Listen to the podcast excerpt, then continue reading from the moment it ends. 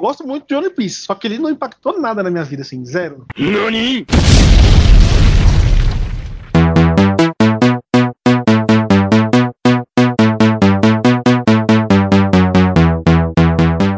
Sejam bem-vindos ao Ideia Errada, número Leandro José. Que número estamos? Porra, mas que ferrinho, Sorocaba. Pera aí. Se a gente tem dois, saiu ontem 59, tá entre os 52 e 53. 62 e 63. Ou se... Sejam bem-vindos ao Ideia Errada número 62. E se o 62 já foi lançado, continua sendo o 62. A partir de agora, essa será a cronologia oficial.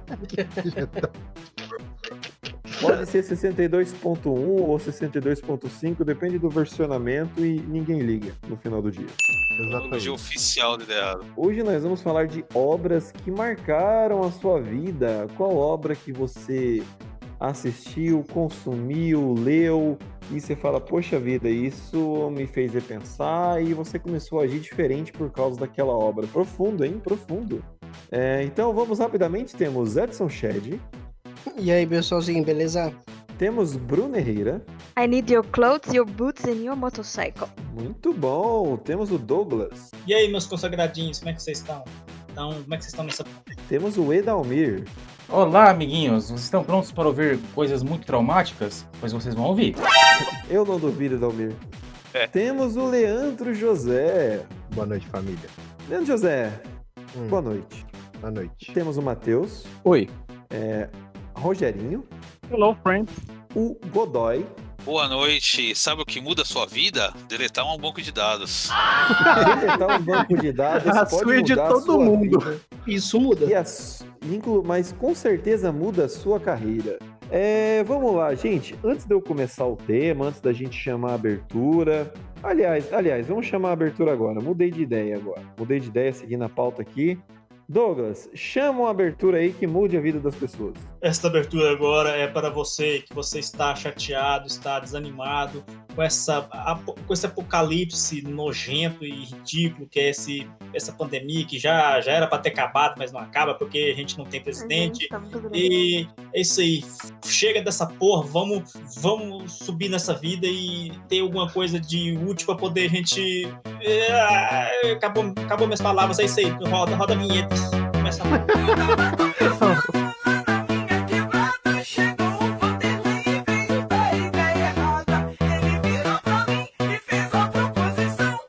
Podcast Ideia Errada e Pura Sensação.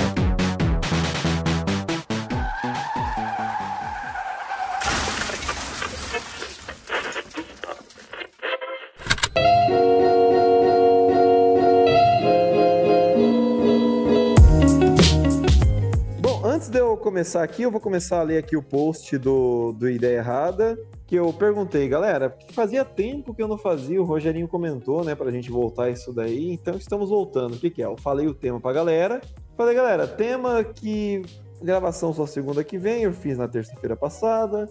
Quais obras influenciaram sua vida de algum modo? O Wilker Macedo comentou Boku no Pico. Que arrombado.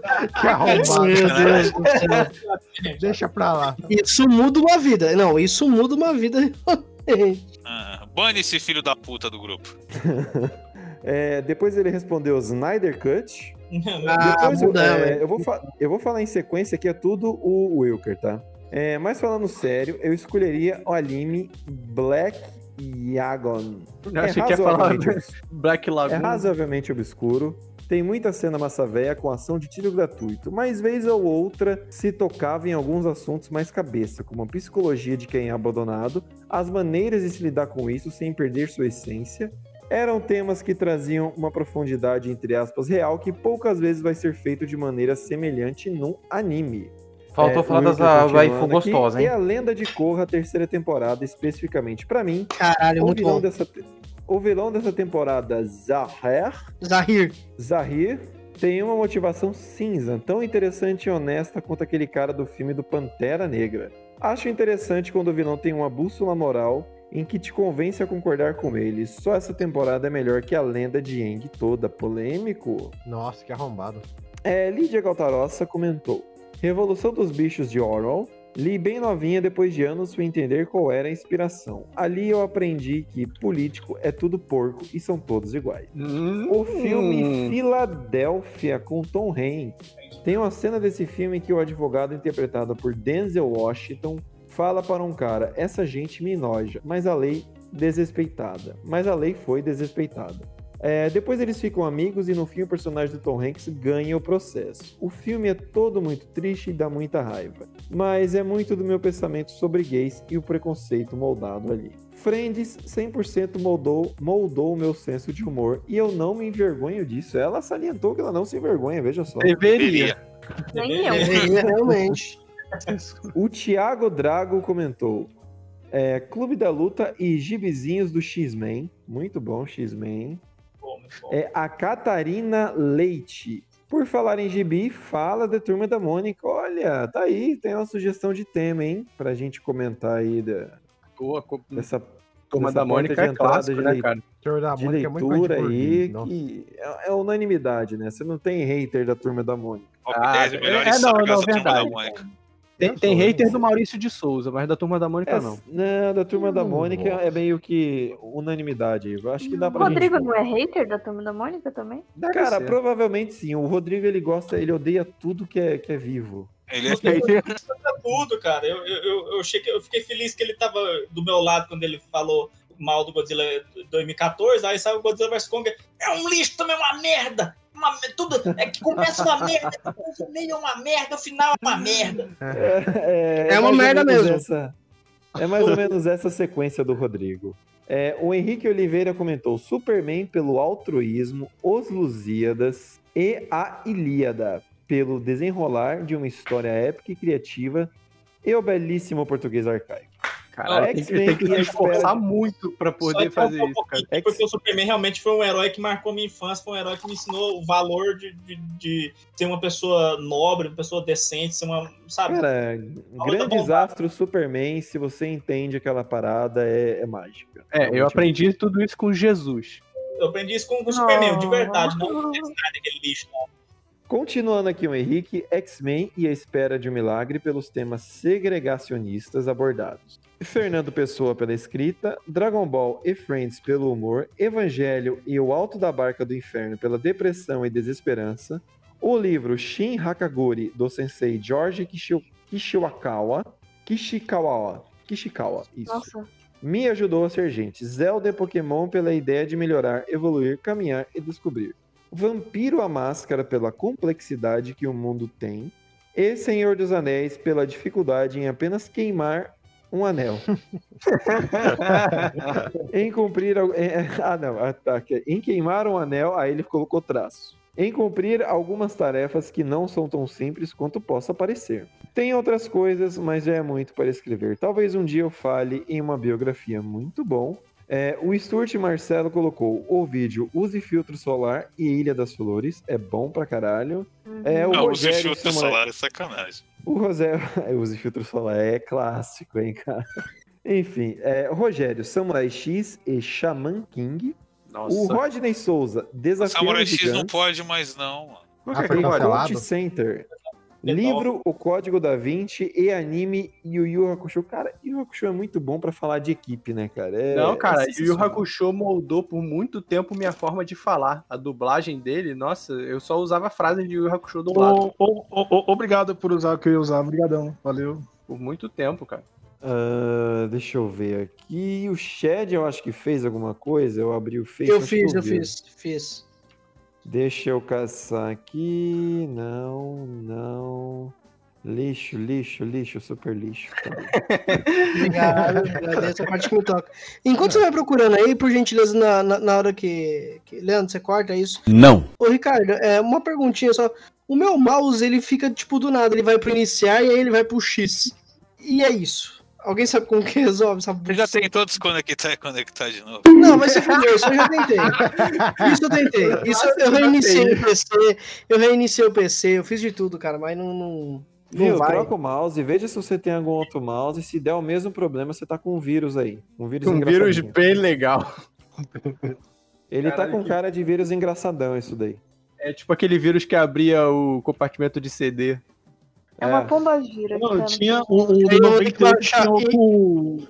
E aí eu faço o quê pra poder excluir. Olha que filha da puta! Caralho, mas vai resolver isso na gravação, seu arrombado. Cara, você vai resolver isso formatando. Abraço. Ah, pelo amor de Deus. Simplesmente não dá pra saber onde tá a merda. É, eu até recomendaria algumas coisas, mas aquela coisa, vai quebrar muita coisa e o Windows nasceu pra ser quebrado, então já formata. Vai ficar baixando esse pornô de anão? Eu gosto do Sorocaba como ele resolve os problemas na paulada. É isso aí.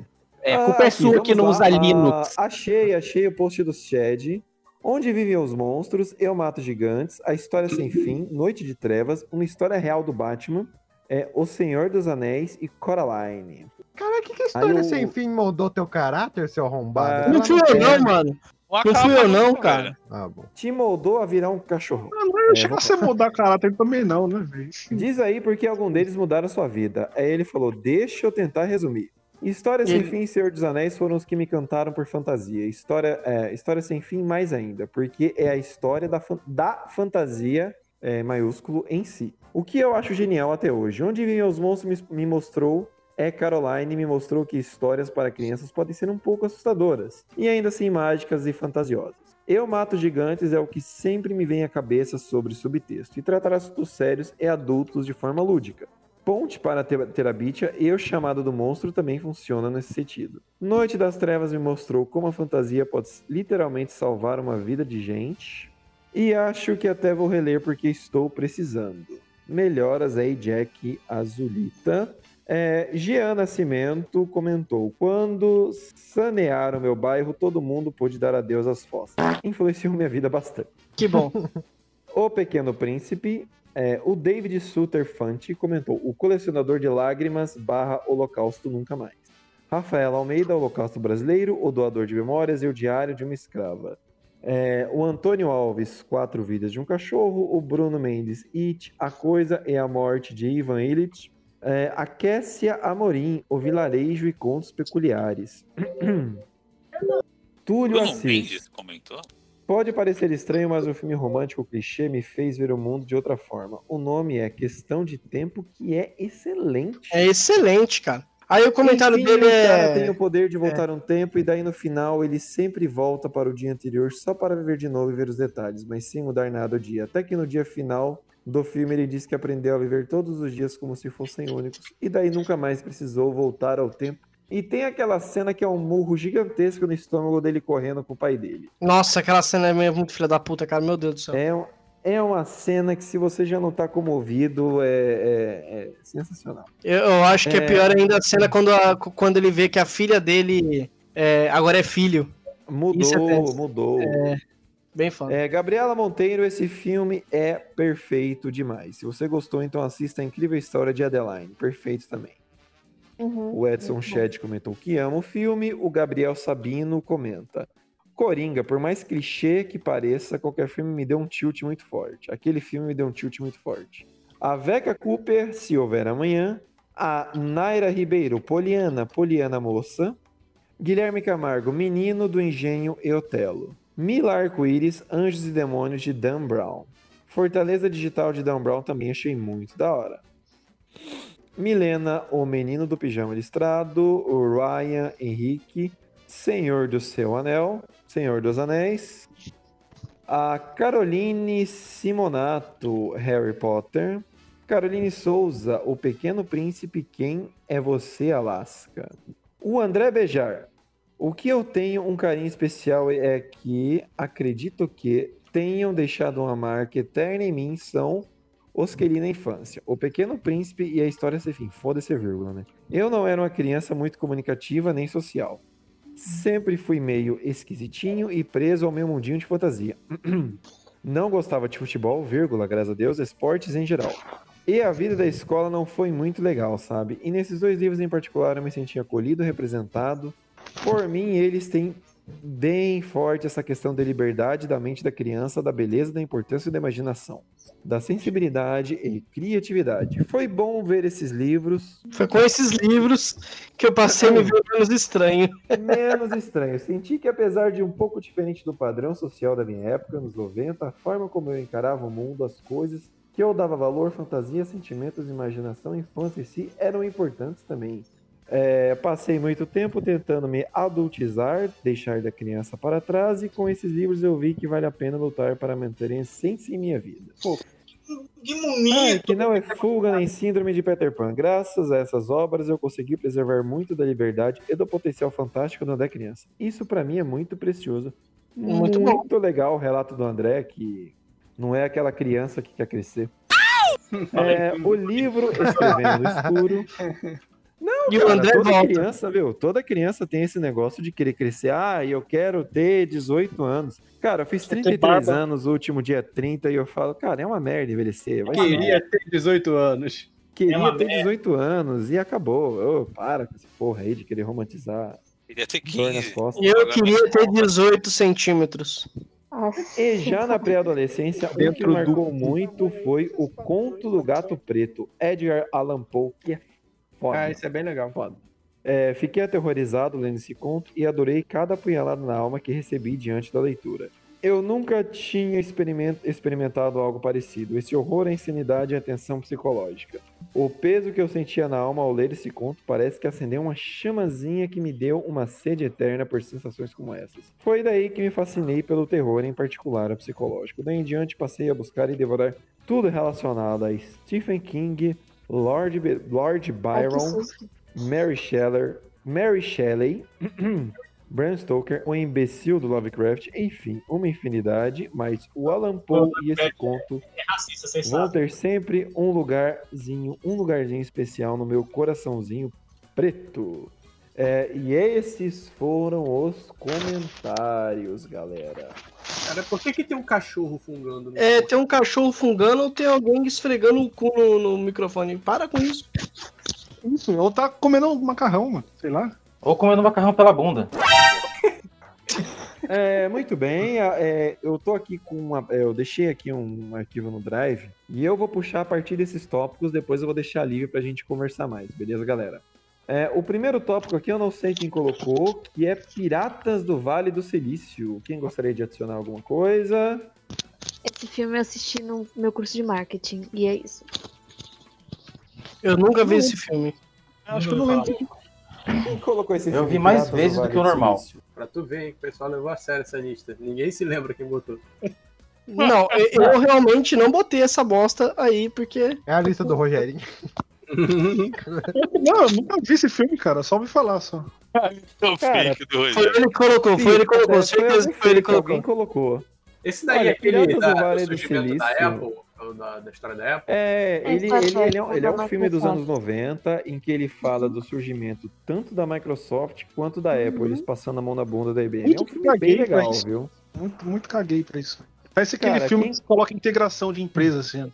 Não, Exatamente não, realmente, isso. realmente é um filme, é um filme ali de, é um filme ali de aventura, tem umas coisas bem legais e do mundo corporativo. É um filme que vale Quem a tá pena. com insônia, né?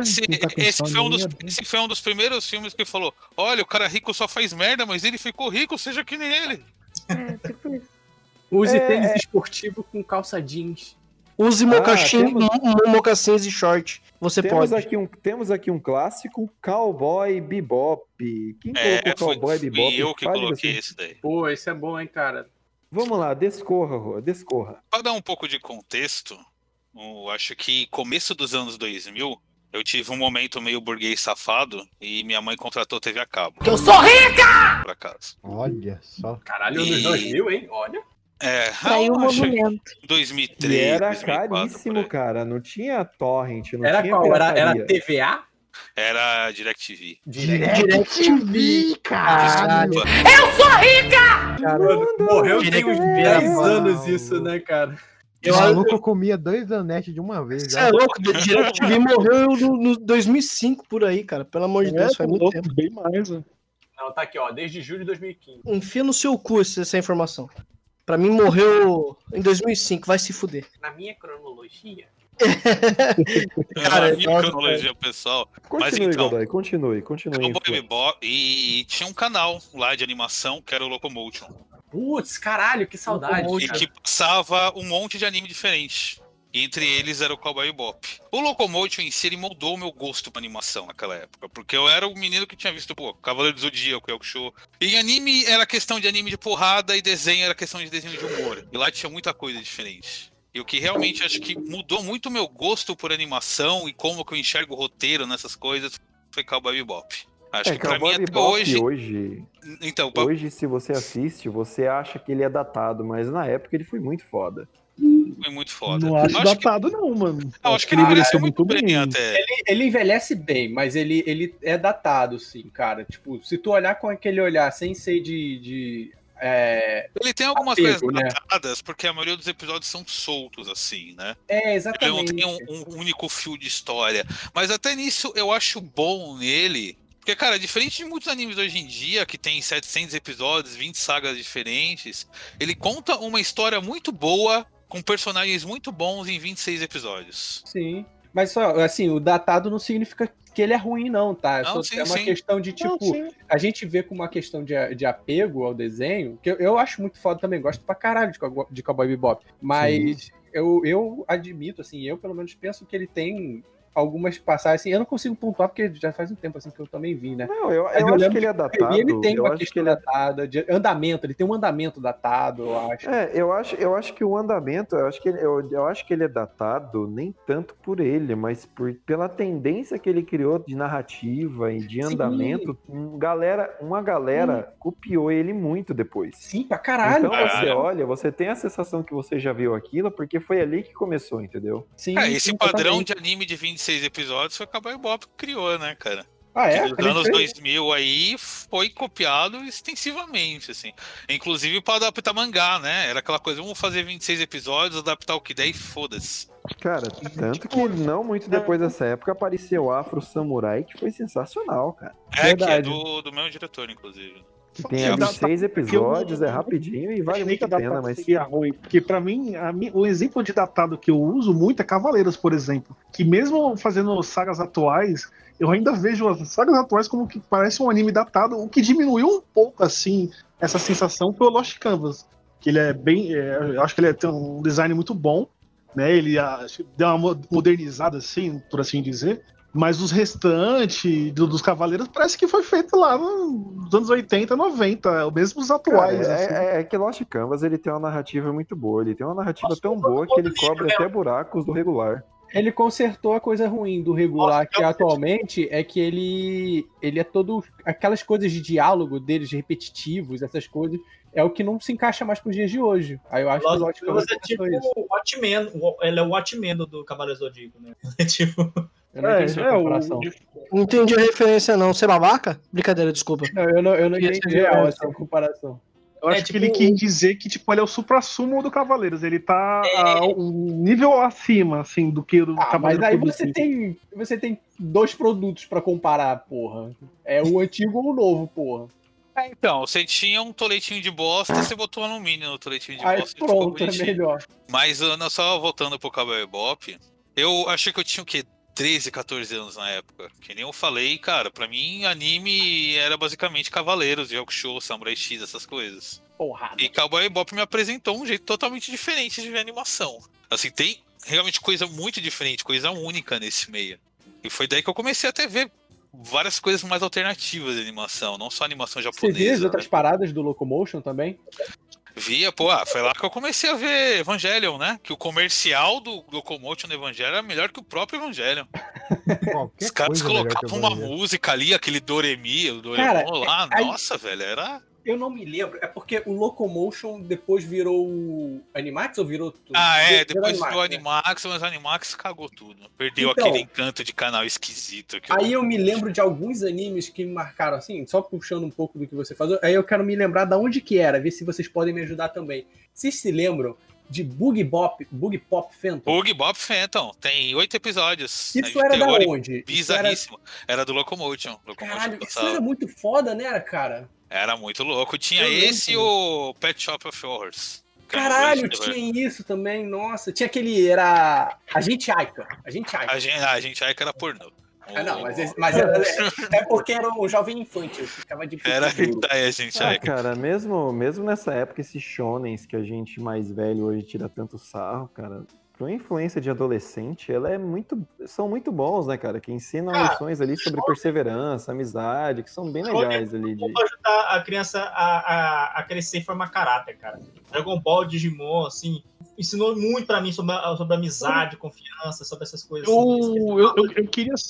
Eu, eu- não sei se vocês concordam comigo, eu, eu meio que divido essas partes. Tem, tem é, é, obras, né, desenhos, HQ, séries e tal, que eu gostei muito, e tem as que eu gostei muito e que impactaram na minha vida. Tem, por exemplo, um exemplo que eu gosto de dar. Eu gosto muito de One Piece, só que ele não impactou nada na minha vida, assim, zero. Nada, não Como assim? nada, assim. Você tem um, você tem um amigo que vê One Piece como quem usa crack. Caralho, mil episódios e não conseguiu te impactar? Eu com 60 me impactou, seu arrombado. Não, tipo, eu gosto, eu gosto. Ele tem uma narrativa que ele prende minha atenção. Eu a consigo assistir, porque, né, eu comecei a ler quando o Renato me emprestou, que foi 2003, né, Renato? 2000, 2003, Por né? aí, foi em 2003, 2004, foi no momento da escola. E- Então, ele tem uma narrativa que me mantém fiel, assisti- lendo e assistindo até hoje, tem. Só que, tipo assim, em, em questão de me dar uma lição, uma coisa assim, talvez de narrativa, mas pra vida em si, eu posso dar um exemplo, por exemplo, assim, é, de história. Lembra aquele que passava na, acho que na Disney Club da, do SBT, que era a hora do recreio, eu acho? Era a hora, a hora do Ah, recreio. sim, né? é na hora do recreio. hora do Então, recreio. ali, ali ele me deu uma visão que eu nunca tinha tido, porque até porque eu via muitos animes, de que um- um- uma obra não precisa ter um objetivo final pra ser legal, tá ligado? Tipo, era a rotina de crianças brincando, cada um tinha, era engraçado pra caramba, e, e você vê que todo episódio era aquilo. Então não tinha um objetivo de derrotar alguém no final. Foi, foi tipo uma quebra, de expectativa, por assim dizer, entre aspas, tá ligado? E, e eu gostava daquele desenho pra caramba. E eu fiquei muito triste porque aquele desenho saiu pra entrar em Timão e Pumba, que também é um desenho muito bom. Só que, tipo, eu gostava pra caramba desse Hora do Recreio, tá ligado? E ah, isso impactou bastante na minha vida, assim. E aí eu passei a ver as obras sem ficar esperando o final, tá ligado? Eu via ali. Uma outra perspectiva, né, de interpretação das coisas. né? É, então. Sabe o que o é- One Piece te ensina? O One Piece te ensina a enrolar no trabalho pra ficar ganhando dinheiro a vida inteira. Mas não é porque você é adulto, não, porque, tipo assim, eu acho que as mensagens dos shonen são as mesmas. Eu acho, assim, que do jeito que a gente ficou emocionado lá com, com Goku, com Digimon, Pokémon, aquelas coisas, ah, acredita nos seus amigos, é a mesma coisa Ah, do Lance, pô, cara. É, eu, eu, eu, concordo, eu concordo plenamente com isso, que, cara, tem muito mangá, tem tipo, um exemplo que é o- aquele Boku no Hero Academia. Que tem uma galera que curte pra caralho e eu meio que vejo, eu já sei o que vai acontecer, porque eu tô velho e eu já li um monte de obra igual, cara. Cê, Mas pra tá moleque igual o que tá já, né? hoje, aquilo lá tem um puta valor. Mas eu acho que o Rogério. Vai, manda aí, Rogério. Não, eu ia falar, só respondendo o Douglas, Douglas, eu comecei a ver o Piece com 13 anos, cara. 14, 13 anos. Entendeu? Mas é. E a gente já era velho chato naquela época. E ele fala com orgulho ainda, vocês viram? Né, cara, olha isso. Cala a boca, Mas essa colocação aí do, do Rogerinho é que eu, eu, eu vejo um pouco diferente, do tipo, ele viu. Assim, aí eu, eu tô cagando uma regra na tua vida, Rogerinho, você me corrige. Quando ele viu Hora do Recreio, ele percebeu que as obras, os, os desenhos no geral, não precisam ser como eram os shonens, como era o Dragon Ball, como era o Cavaleiro, que todo desenho se passava com uma linha cronológica de que eles partiam do ponto A pro ponto B para conquistar alguma coisa, né? Seja libertar lá Atena lá, fazer qualquer merda. Podiam existir obras é, únicas, no, e, e- únicas e fechadas em si só por episódios. Isso você não precisa ter uma visão de adulto para assim interpretar isso, sabe? Você pode como criança entender isso, mesmo inconscientemente. Você saca, putz, faz sentido, sabe? É, é- é uma coisa mais mais de talvez intuitiva, eu acho. E aí a partir disso você ele levou, sabe? Pelo Eu menos posso foi falar comentário? Comigo eu tive com a minha inverso. Com- Comigo eu, tipo, eu tinha um preconceito. Ironicamente, ó, o Otaku foi dito falando, mas nos anos 90 eu tinha uma birrinha com desenho japonês, sabe? Achava assim uma coisa muito muito a- a- apelativa, muito massa velha. Então eu, eu cresci vendo desenho do, do- do- do- da, da Disney, Pato Donald, TV Quaquaque, DuckTales, essas coisas assim, tinha, sabe? Ou coisa de, de super-herói massa velha mais mais diferentona que eu vinha, é, que eu vi era os desenhos dos X-Men dos anos 90. Aí depois, de repente, veio Digimon. Aí quando eu vi Digimon, pô, tem continuação, pô, a história cresce, o personagem evolui. Isso é legal, cara. Caramba, eu caso. desenho podia ser assim. Foi Uhum. interessante, cara. Foi, uma- foi uma, marca, uma obra que marcou pra mim. Tá, alguém... eu, eu ia citar mais alguma coisa, mas você vai falar alguma coisa do, do, do do Google Drops aí, ô Ricardo? Não, não, pode falar, Vamos lá. pode falar. Não, eu- Aproveitar eu- que tá nessa linha de anime, se vocês souberem algum anime e já quiser puxar, porque daí já aproveita que tá no mesmo O- assunto, entendeu? Deixa eu só, só, então, é, só continuando nessa parte que eu tá falando, uma coisa que impactou bastante, assim, é, não por ter sido a melhor ou não, mas eu nunca tinha imaginado uma super saga. Foi a primeira super saga que eu já falei pro Renato, acho que umas 50 milhões de vezes eu já falei dessa super saga. Foi que o, até que o Douglas falou do, do X-Men, mas tinha aquele Homem-Aranha que passava, né, que era extremamente fiel ao mangá, mangá, ao HQ. E a super saga que teve nesse, nesse desenho, quando a Deusa Aranha pede pro Homem-Aranha é, escolher uma pinca de herói pra derrotar um monte de vilão, tá ligado? Foi a primeira vez que eu vi crossover na vida, assim, tá ligado? Tipo, O oh, apareceu, Verso ali, né, cara? é, Não. apareceu o o Homem-Aranha com o Wolverine, com o Capitão América, tá ligado? Porra, achei, foi um bagulho que. Falei, caralho, velho, que bagulho louco, tá ligado? E foi a vi primeira vez que não? Que tem crossover pra caramba no desenho do Scooby-Doo, pô. Verdade. Tem o, primeiro, o primeiro crossover que eu vi que eu vi com de, de quadrinhos assim foi Marvel vs DC, cara. Foi a primeira vez que eu vi algo acontecendo e fiquei abismado. Inclusive foi o primeiro a primeira saga em scan que eu baixei. Aquela É, HQ bem desenhada pra caralho. Nossa, horrível, péssimo, mas Que o, o, o lobo. O Wolverine ganha do lobo numa luta atrás do balcão do bar, né? sim, cara. E também tem o e depois rola o amálgama, né, que é o Garra Sombria, Garra Nossa das senhora. Sombras. O Magma era muito foda, cara. Cara, O é, Garra das Cara, eu, Trevas. eu Garra achava, das eu Trevas, isso. achava a amálgama muito foda também. Hoje eu acho uma merda. Não, Caralho, época eu achei muito Superboy com foda. Homem-Aranha. Eu achava muito legal o Superboy com Homem-Aranha. Meu Deus do céu, gente. Mas Eu, eu falei, eu falei assim o do Superman crossover, tinha não é mullet, não tava com mullet na. eu Acho que ele tava com mullet no. No Marvel vs DC. depois que ele. Isso. Depois que ele ressuscitou, ele ficou muito tempo com o mullet. É, então, ele tava com mullet no, no Marvel vs DC. É, ele Mas tinha olha um que ele é mullet e canônico, um queixo de 4 metros, assim. É, pode É, É. foi antes, foi antes dele aqui. entrar. Foi antes dele entrar naquela fase azul dele, que era uma fase bem Azul e, boa azul, até. azul e vermelho? É, o Não, do até- raio, né? Do bom e do ruim. É, não, é o raio, ele primeiro ele fica por uma fase azul por muito tempo, que é uma fase muito boa.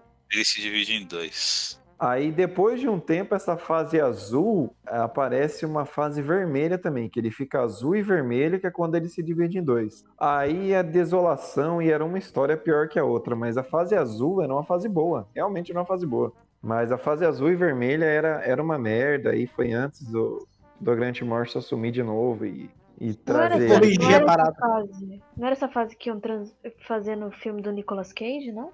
Era, o filme do Nicolas Cage era baseado nessa fase, olha que bomba.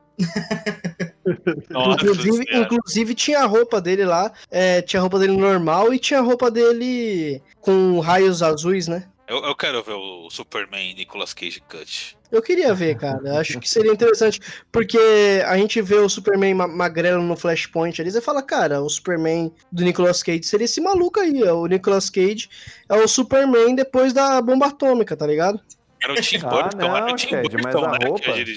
Você vê a Isso, roupa, é o ele provando a Burton. roupa, era uma roupa bombadona. Não, mas então, é que ele. ele eu, eu acho que ele tava muito mais pro negócio alienígena mesmo, cara. Ele era franzino. Ele ia ser bombadão, mas ele não ia ser bombado. Ele ia ser trincado, mas não bombado, tá ligado? É, era uma parada mais trincada. Cara, esse filme aí, ele, ele tava todo errado. Ele Ah, tá eu queria baseado ver. numa saga que não é muito popular. Eu- eu- eu uma falei- eu falei Kevin desse- Smith falando sobre, sobre o roteiro desse filme? Porque o Kevin Smith foi chamado pra fazer o roteiro desse filme.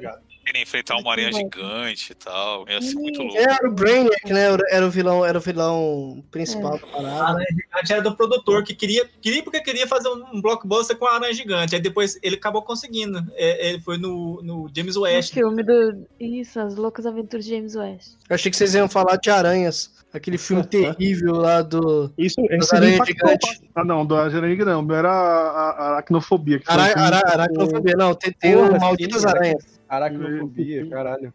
Tem o filme Aracnofobia e tem o filme. Malditas Aranhas. Ah, falando em filme me deixou com muito medo de, de, de, de aranha. Esse Maldito esse tópico aqui provavelmente que adicionou foi o Rogerinho, é parte de jogos. Eu não tive nenhum jogo que impactou minha vida, mas eu gostaria de saber por que que Chrono Trigger impactou sua vida, Rogério. Pô, fui eu que me coloquei também, cara. Ah, Foi você, desculpa, manda aí, Fui eu manda que aí. coloquei. Foi um casal, pô. Cara, que Chrono Trigger, o Rogério nem jogou Chrono Trigger. esse Chrono bosta. Trigger. Chrono Eu Trigger? Oh my Trigger, eu god. Chrono Trigger.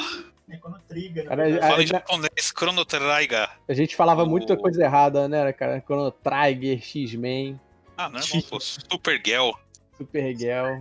Cara, Chrono Trigger acho que foi o primeiro jogo numa escala grande, assim, que eu joguei. Numa época que eu jogava só joguinho de luta, aventura, Mario, etc.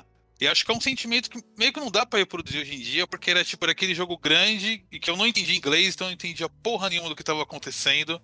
Mas mesmo assim eu achava tudo muito foda. É um jogo Ah, que você cara. vê que ele é, ele é feito nos detalhes. ah, Cada detalhe é feito com carinho. Você vê que a pessoa colocou um esforço até numa cutscene aleatória. Você vê que o cara fez com gosto. E isso dá vontade de jogar. tá ligado? Esse é o diferencial para um jogo. E ele era um jogo grande, né? Assim, tipo, pro... eu não. Eu não Pra época ele era bem grande, ele né? tinha vários sinais e tal. eu A narrativa de Chrono Trigger- época ali. Hum. Não, vou explicar. Chrono Trigger, ele conseguia ter de tudo um pouco no RPG só. Nós tínhamos magia, nós tínhamos uma história de princesa, a gente tinha uma ficção científica, a gente tinha contos espirituais, viagens no tempo. Chrono Trigger era um... Eu não sei como explicar. Houveram alguns jogos que vieram depois, que tinham viagem no tempo como tema e tal, mas nenhum experimentou tanto, foi tão maluco, nos forneceu tanta agilidade em ataques, magias, que o Chrono, tanto que ele é a base tanto pro Super Mario RPG, que é tido como um dos melhores RPGs de todos os tempos, quanto de Final Fantasy VII. Porque, mano, não tem como comparar. Chrono Trigger fornecia pra todo mundo que queria jogar tudo. Cara, o protagonista Autor, morre, né? velho, numa parte da história. E você pode ressuscitar ele sem problemas. Ou Sim. não.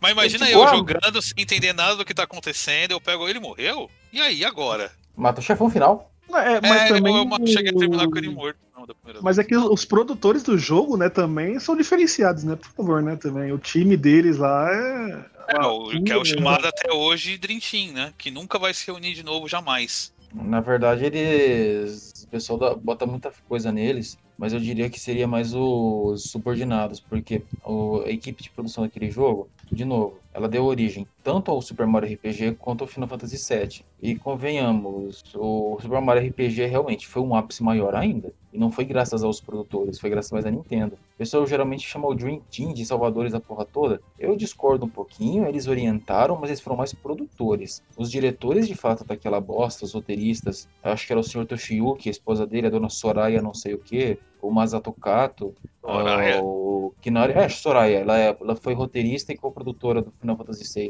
É, é, o Soraya é o apelido dela dentro da empresa, mas o nome dela é uma coisa em japonês mesmo. Mas assim, se é pra dizer uma coisa que a gente tem que falar crucialmente no Trigger é, não foi o Dream Team, tanto assim como o pessoal fala. Realmente, o Toriyama teve um grande peso e tal, mas realmente foi a equipe mais dos bastidores que puxou aquilo. Foi essa equipe que, inclusive, puxou o Mario RPG, puxou Final Fantasy VII, puxou Xenogears, e esses sim, pra mim, são os verdadeiros Dream Team. O pessoal faz a propaganda, né? Porque o, o, o saudosismo do público de RPG, mas esse cara não. Isso aí, Damir, força do proletariado.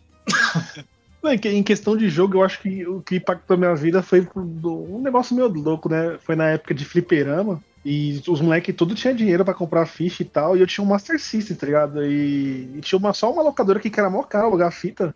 E eu lembro que saiu o, o Mortal Kombat 2 pro Master System, que ninguém imaginava como aquilo era possível. É o 3, Nossa, eu o mudei- 3 que saiu com as três. 3 pra 3. Que eu O mandei um chupa tão grande, porque foi, mano, olha aqui, ó, filho da puta, ó. Ganhei a fita do, do, do Mortal Kombat aqui e todo mundo tendo que pagar pra ir no fliperama e eu jogando em casa. Foda-se, pau no cu. Aqui, filha da puta, tem oito personagens É. nessa porra. Tá aqui, ó, veja só. Ah, É, vamos ao próximo tópico aqui. Temos uma HQ que é maravilhosa, Mouse. Quem colocou o mouse aqui? Cara, foi o que eu Porra. coloquei também. Porra, Eu achei que fosse o Ah. Matheus. Eu jurava que pode Matheus. Cara, Essa foda, Mouse cara. eu li recentemente e foi bem diferente do que eu imaginava, bem diferente do que dizem que é. Porque acho que o ponto mais pesado da HQ não é o fato do pai do cara ter sobrevivido ao nazismo, é a pessoa que o pai dele se tornou depois daquilo. Ter sobrevivido ao holocausto, né? cara, eu acho que a parte mais pesada da HQ é ter um monte de rato morto em várias cenas, assim, de tipo, cova coletiva. Não, Aí- sim, mas eu acho que pra mim a parte que me deixou mais triste, assim, mais pesada pra mim, é a parte que aparece o autor lidando com o pai dele, né? Ah, sim. E É, vendo porque- quando o pai dele nunca se recuperou do holocausto, ele nunca saiu dali de fato, entendeu? É, É, história cara, os eu- sobrevivente, os mas é um cara que, na verdade, nunca sobreviveu de fato ao No, holocausto. no, É, no- eu, na no época, Maus, os gatos são, são os nazistas e os ratos são os judeus, não é isso? São os judeus, Isso, isso, e os porcos cachorros são os americanos e os porcos são os poloneses. São os poloneses. Cara, e o lance, e o lance de Mouse, eu li, eu li tem uns anos já, quando era aqueles três volumes, agora é volume único, né? Olha só o velho. É, o velho, eu lembro que eu, eu tive essa mesma percepção do Godoy quanto assim. É, foi, uma- foi um momento de reflexão que eu parei. Eu falei, cara, o, o fato da pessoa ter sofrido um trauma, ela pode até se- ter se tornado melhor em alguns pontos e tudo, mas a pessoa parece que acha que ganhou carta branca pra ser escrota e babaca. Porra, tem a parte da história que ele dá carona pra um cara, Cara, negro lá e o pai dele fica então. puto. E daí ele chega no final e fala: é, Eu acho que no fim das contas meu pai é só mais um judeu velho racista. E ah, eu fico muito mal com essa parte, Mas cara. é. então, ó, assim, eu, eu- eu gostaria de falar de Mouse, que também foi uma parada que me marcou muito, que foi quando. Eu não lembro se foi exatamente com o Mouse, mas dentre as. Dentre a questão de graphic novel, quando eu comecei a entrar nessa, nesse mundo, né? Saí do quadrinho mensal e fui pra. Por umas coisas mais, entre aspas, adultas, né? O Mouse com certeza foi, foi algo que me marcou muito, tanto pela temática, né? Quanto pela questão ilustrativa e tudo mais. Que é- ele é completamente diferente, né? E aí, depois de algum tempo, né, conhecendo mais a fundo as coisas, eu já li Mouse uma porrada de vezes, acho que umas, umas cinco vezes, já, já li várias vezes. E aí, o que isso que você falou, Godoy, é muito pertinente sobre a obra em si, porque ela conta não só, ela não é só um relato da Segunda Guerra, né, por parte do pai do Spielman. Ela é também sobre a relação dele com o pai dele e de como e do porquê ele não ter, porque ele fala, ele não tinha uma relação boa com o pai dele desde sempre, ele não sabia exatamente o porquê das coisas. Tanto é que nas histórias ele fala assim, do- ele questiona certas atitudes do pai, como tem uma lá, por exemplo, que ele tá, ele coloca os saquinhos de chá pra, pra, pra secar na pia, porque ele quer reaproveitar o chá, né? É, o pai dele é super sovina tal, não gosta de gastar Exatamente. nada. Mas aí, com a história, você vai entendendo porque o cara é assim, é meio pancada, sabe? É meio. Ele, ele tem uma justificativa do porquê ele ser assim, ah, ele foi racista com um cara negro quando foi dar carona. Cara, assim, não tô justificando o cara ser racista, não, mas está explicando, sabe, a vida do cara, que foi uma porra, pô, foi uma parada muito sofrida o que ele passou, foi um trauma gigantesco. E, e é descrito, né, a história, mostra o que ele passou. É, e é Então, um trauma que nunca foi tratado, né? e nunca foi tratado. E aí, o, o que o filho dele podia fazer naquele momento é minimamente entender, sabe? Entender o porquê o pai dele é daquele jeito. E isso mudou Gente, a relação. Não, eu vou explicar uma coisa. Ninguém quer entender o Magneto. Isso é um fato. Uma coisa que eu digo quando vê Maus é ver as obras complementares a eles. Qualquer coisa estrelada pelo Magneto, você realmente é o pai do cara, só que se revoltando com o nazismo. E as obras do Will Eisner, que fala da comunidade nova-iorquina, né? Dos judeus que estavam Ah, fazendo quase sim. nada pelos Complô. judeus que estavam morrendo. Não, e, tavam, e, e eram um pouquinho menos racistas, mas ainda eram. Will Eisner, ele não poupa crítica a, Como é que é o nome a esse meio. O Coração da Tempestade. Porra, o Coração da Tempestade é muito foda. É, e o jogo da vida. Cara, o... pra, pra você entender essa questão do holocausto, tanto quem sofreu como quem reverberou ou quem não fez nada, e geralmente eram outros judeus, dá uma olhada nessas obras, cara, principalmente o jogo da vida. Porque não sei se vai mudar a vida de alguém, a minha não mudou, mas mas você entender o que tá acontecendo, mais ou menos. Você vê o mouse, você entende alguém que sofreu, você entende a consequência, aí você vai ver quem lucrou com isso. Cara, o Eisner também, tá falando de Eisner, foi uma- é um, um autor, assim, que eu tenho, eu tenho bastante coisa dele também, assim, eu tenho uma coleção bem extensa dele, porque ele é um cara que, assim como o, Spielg, o Spielman fez o Mouse, né, tem, tem outros autores, né, tem aquele o Joe Sacco, vocês conhecem o Joe Sacco, que é Sim. repórter. Esse cara é brabo também. Assim como, como esses autores, o Will Eisner ele faz umas paradas completamente diferentes em quadrinho, né, em questão de gibi, que tu, tu lê e sente que aquilo não é não, não é quadrinho, sabe? Muita, muitas aspas, né? Não é quadrinho, é uma outra coisa. Aí tem nessa categoria de graphic novel que chama, mas é uma, uma coisa diferente. Quando tu não tem uma referência anterior e tu lê essa parada, tu fala, cara, que parada de outro mundo, né? Que coisa de explodir a cabeça, de explodir a mente. Como alguém joga isso nessa mídia. Pegando, pegando nesse ponto que o Edalmir falou, é, sobre quem lucrou com isso, é, eu queria né, meio que puxar também du- duas, duas obras, né, que o Ricardo falou aí sobre animes e tal, que eu até citei lá no tópico, que é o Samurai X e o Shaman King, que foi, foi um ponto que eles têm, e eu, eu acho que isso tem muito hoje em dia, que são o vilão e o herói, né, entre aspas, que os dois são, têm a ideologia deles, e eles são derrotados pelo sistema, tá ligado? Tipo assim, derrotado pela, pela vida, por assim dizer. Por exemplo, você pega o Samurai X. O Samurai X tem lá o Kenshin, tá ligado? Ele tentou se juntar a um lado pra tentar salvar vidas, e as pessoas que, eles, ele enfrentou contra é, também tinha a visão deles de, de salvar o mundo, né, na, na, forma dele. Os dois, os dois lados morreu gente pra caramba, e quem venceu são as pessoas, tipo, os políticos, tá ligado? Que posteriormente se elegeram e tal, e os dois morreram. Assim, os dois lados, né? O lado que o Kenshin se juntou e o lado do outro lado morreram. E o Samurai X, o Samurai X não, o Shaman King tem mais ou menos disso também, que tipo assim, eles não conseguiriam derrotar o vilão, né? E eles tentaram mudar o vilão, só que o vilão, ele é um, um fruto da humanidade, né? Da, da, obscuridade da humanidade. Então eles não conseguiram mudar a humanidade e não conseguiram salvar o vilão. E o vilão ganhou, tá ligado? E o, o vilão continuou é, odiando a humanidade, eles não conseguiram mudar o coração dos caras, tá ligado? Então essa ambiguidade, é, essa coisa não clara de heróis e vilão... Mais ou menos, né? Que no final ele dá uma chance pra eles. É, ele deu... É, ele deu, deu né, um negocinho. Mas, tipo, você Não. vê que não teve vitória entre, entre aspas, tá ligado? Porque, tipo, os, os ressentimentos estão lá ainda. Teve. O, o Shaman King Flowers, ele trabalha muito, né? Que é a segunda temporada, eu acho que vai virar anime também. Se o Takei terminar, né? É, o Takei tá que nem o Togashi, tá no modo eu não vou trabalhar. Mas é o seguinte do Flowers, eu vou dizer uma coisa. O Raul, até que ele tentou melhorar a situação. Aí os antigos Shaman Kings falaram: não, a gente não vai. Ou não, você não vai fazer desse jeito. Porque a gente descobre mais que tem um parlamento de Shaman King. Aí agora a questão, Não, o Raul, mas- ele realmente ele quer mudar a situação, ele. Não é que ele quer mudar pra, pra melhor, assim, mas pelo menos ele quer deixar menos pior. É tipo o Doutor Destino, mas. Esse é o fato. É, Agora, só que daí a gente tem o vilão. aí, dessas leituras assim mais variado para gibi, mangá, cara. Na época que eu li Sandman, é, toda aquela toda, toda aquela ana- ana- analogia dos perpétuos e de como eles são, aquilo dele nada mais, não é, nada- não é só isso, tá? Tem muita coisa de Sandman que é muito boa, mas ensina a lidar muito com características, cara, que você vai carregar pela sua vida inteira, sabe? Tem algumas coisas que são suas e você não vai mudar, sabe? Então você aprende a trabalhar com elas de uma maneira melhor e quem sabe até ressignificar isso e trabalhar elas de modo a ser uma vantagem para você, entendeu? Mas algumas coisas vão ser suas e vão ser características suas a vida inteira, sabe? Isso eu achei muito legal depois que eu li toda a obra de Sandman na época.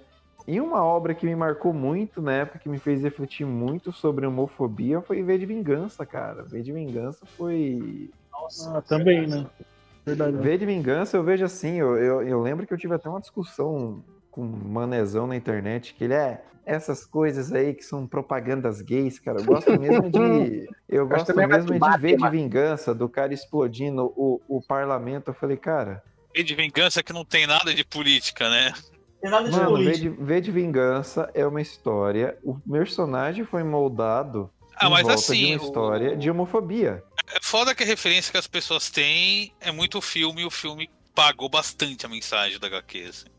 Cara, hoje em dia, hoje em dia, tudo que faz a respeito disso, a respeito dessa história, é, ou vai colocar uma mulher como protagonista e tudo mais, e os caras viram e falam, ah, isso aí é lacração. Como se o- a- os livros, os quadrinhos, as histórias não fossem políticas. Não existe nenhum tipo de, de história que seja apolítica. É, Cara, tudo eu isso gosto tem- muito de falar. Tudo tem política. Se você não Tudo percebeu, tem, cara. você só não percebeu isso porque é burro demais. Porque, porque você leu errado. de- um grupo de nerd, um grupo de cinema, aí alguém vai lá e faz algum meme anti-Bolsonaro, alguma coisa assim. Ixi, até aqui tá falando de política. Cara, é, tá vivo hoje em dia é um ato político. Se você quer, quer ser vivo, você é um- uma pessoa política. Você tá contra o governo, por exemplo, esse governo desgraçado, Então, assassino. o... Calma, Douglas. O, o, o ponto aqui que eu falei da, de, de você entender que as pessoas foram derrotadas pelo sistema é a ideia de hoje que, que, que faltaria muito essa empatia. Em alguns casos, obviamente, tem alguns outros que não precisam ter empatia, no meu ponto de vista. Mas é que, tipo assim, é, você vê que o cara. Por exemplo, voltando na parte do Shaman X, tipo, você pode odiar o Shishio, usar ele, ter uma leitura rasa de falar, porra, ele é só mais um vilão, mas ele é um resultado do sistema, cara.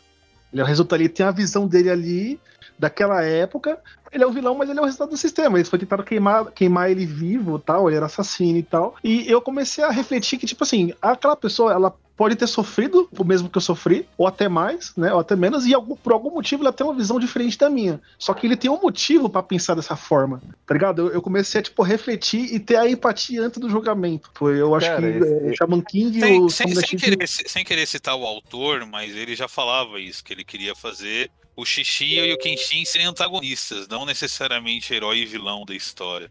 E, e- e eu acho que foi um que me co- colocou isso. No, assim, eu não tinha isso, né? Eu tinha aquele. É, tem um nome pra isso, né? Que você fala que um é bom, o outro é mal. É, É, eu sei. Maniqueísmo, Maniqueísmo. maniqueísmo. É, maniqueísmo. é manique... E você tinha só essa visão. Eu acho que esse tipo de obra, tipo.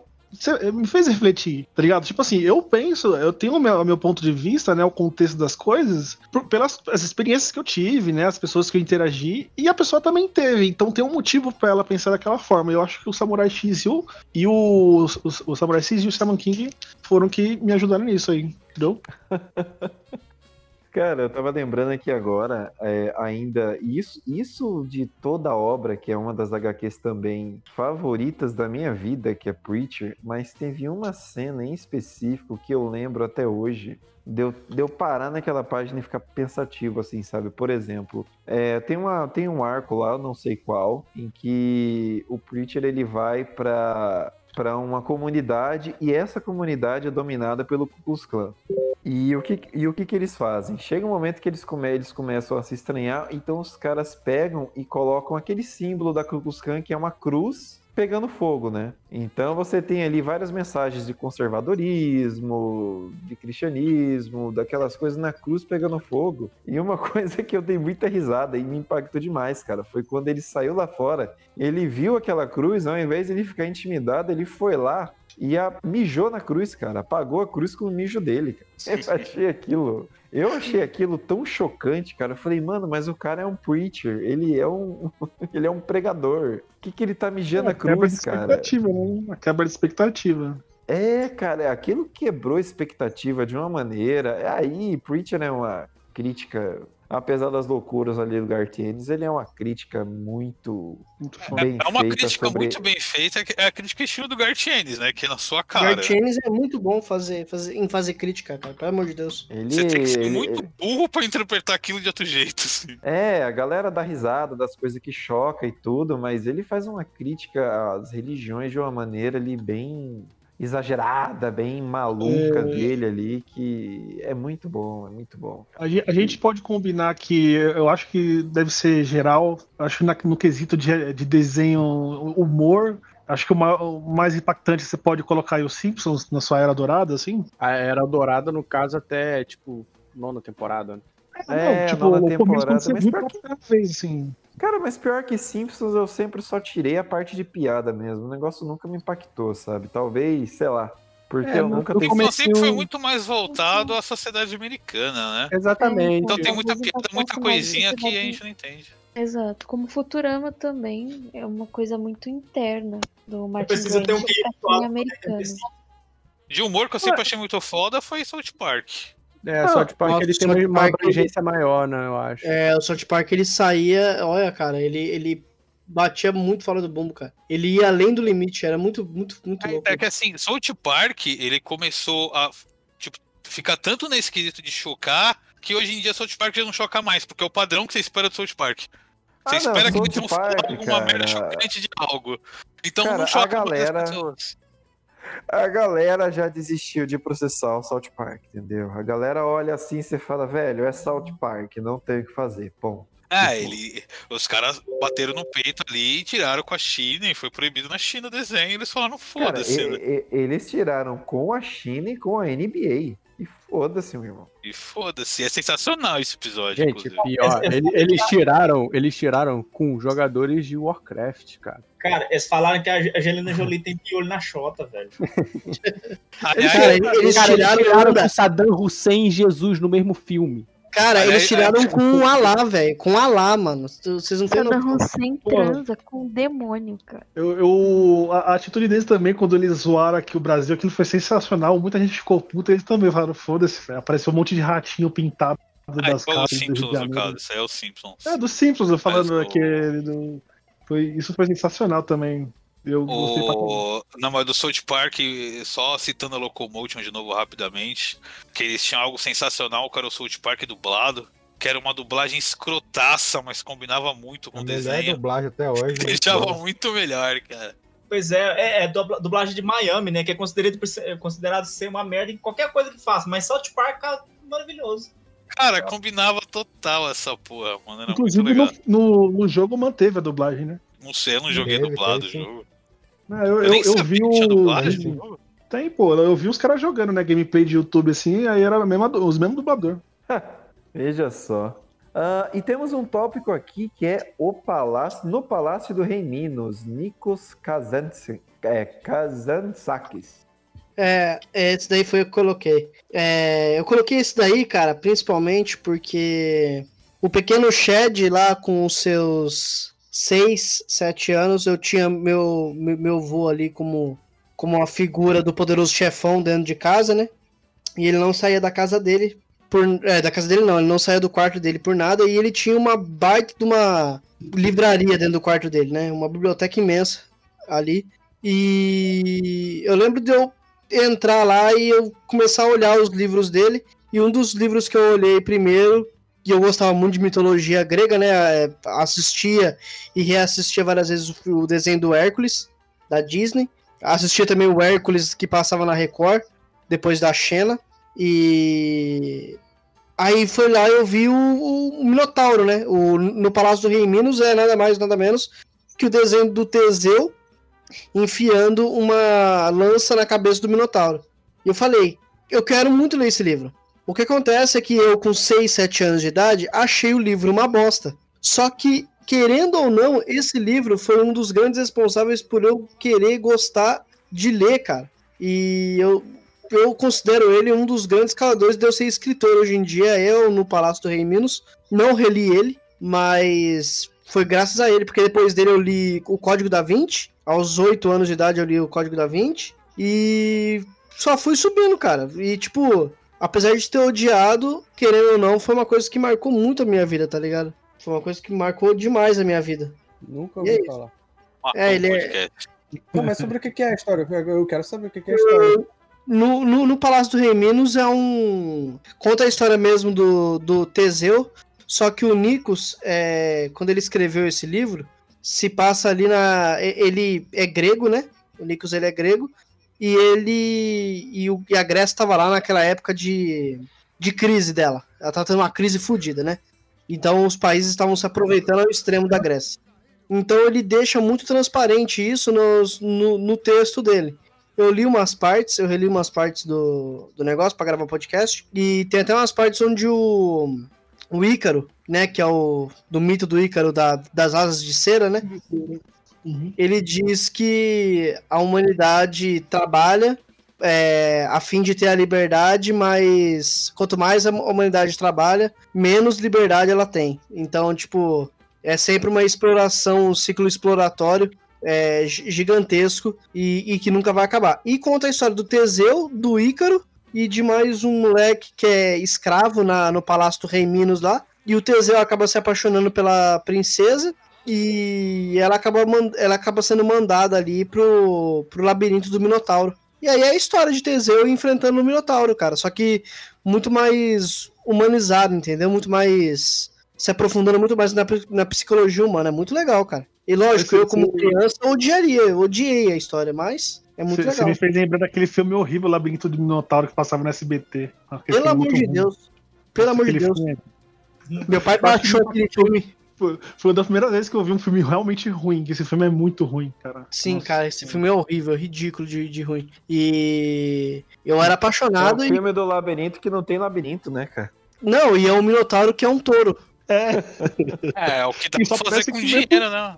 Então, mas os, os caras, ao invés de fazer um cara com cabeça de touro, os caras fizeram um touro. Cara, E aí não é o filme Minotauro. do, o- tem o filme do Hércules que é melhor que esse filme, cara. Não, com certeza, o filme do Hércules é. Porém, aqui Ah. só achei o Hércules, eu não achei esse, esse que você citou, não. Esse cara, esse cara Você do tá Hércules. falando do Hércules da Disney, né? Do Não, Hércules- do Hércules. Não, do, daquele Hércules do Xena lá. Da... É, do cara que fez Deus não está morto, Deus não está o morto cara que 2. virou o evangélico. É, esse cara aí mesmo. Virou trumpista fanático, né? Esse cara daí é legal, hein? É, mas ele, ele as séries dele, os, ah, os filmes dele era bem legal. O do Minotauro, se não me engano, ele enfrenta ainda uma serpente gigante antes de, de entrar no negócio. Era muito show de bola.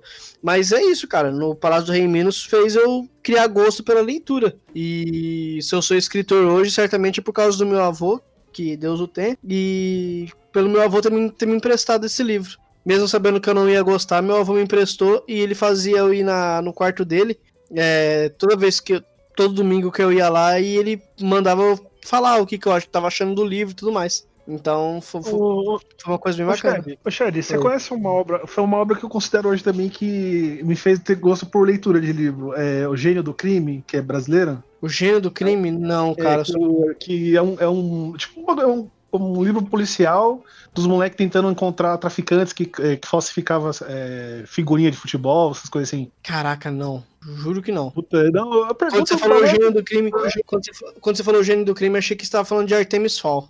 Não, é, foi, eu peguei esse livro aleatório na escola e, tipo, tá agora, tá ligado? É uma Era da coleção simples. Vagalume? Livros da eu coleção que- Vagalume, não cara. sei, não Acho lembro, cara. Um vagalume mesmo. é. Sim, é verdade. A coleção Vagalume, cara, acho que foi um dos livros que eu li da coleção Vagalume que me marcou muito foi o A Ilha Misteriosa. Esse cara velho do diabo, gente. Cara Os cara velho do diabo. Mas a Ilha Misteriosa também era muito boa, cara. Ah, Cara, eu li um na época, esse, esse era meio foda, que era aquele. Como é, como é que era o nome? Era Menino Sem Pátria? Criança Sem Pátria? Vocês se lembram desse? Não. Crianças Sem Pátria? Eu não me lembro agora direito do título, mas era Eram de duas sobre. crianças, não era? Um menino e uma menina? Acho que era isso mesmo. É, Menino Sem Pátria, é isso mesmo. É, cara, era sobre, sobre crianças em. é, como é que se chama? Quando é refugiadas. Caraca. Refugiadas, sabe? Era, era bem foda, sabe? Infanto juvenil. Porra, eu, eu lembro, eu lembro, eu lembro que na escola eles obrigavam a gente a ler esses livros que era tipo coleção Vagalume Wannabe, tá ligado? Tinha um do chamado O Preço da Verdade, que era uma mulher que ela é caixa de supermercado e acaba sumindo um dinheiro do, do, do, do caixa e tal, e começa a suspeitar que é ela, e ela vai lá e faz uma investigação, até pro final descobrir que quem tava roubando, na verdade, era o gerente, ex-namorado dela. Cara, é sensacional, mas eu tava na quinta, quarta, não, quarta, é, quarta, quinta série, quando eu li essa, essa parada. E, e hoje em dia eu falo, mano, olha os livros que, a galera me dava pra eu ler. Eu li o Código da Vinci, cara, quando eu era moleque. Não entendi porra nenhuma. E aí eu reli ele recentemente, não entendi porra nenhuma de novo.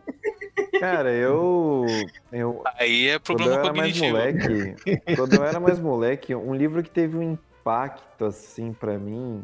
Mas não um impacto de vida, mas foi um impacto que eu descobri, olha, cara, tem livro de todos os temas, assim como filmes. Eu não tinha. Pra mim, na minha cabeça, livro era só uma coisa chata. Não que tinha de qualquer tema que eu quisesse procurar e, e tem uma história. Eu li Fundação na época, trilogia Caralho! Fundação. Quantos Nossa. anos? Cara, eu devia ter.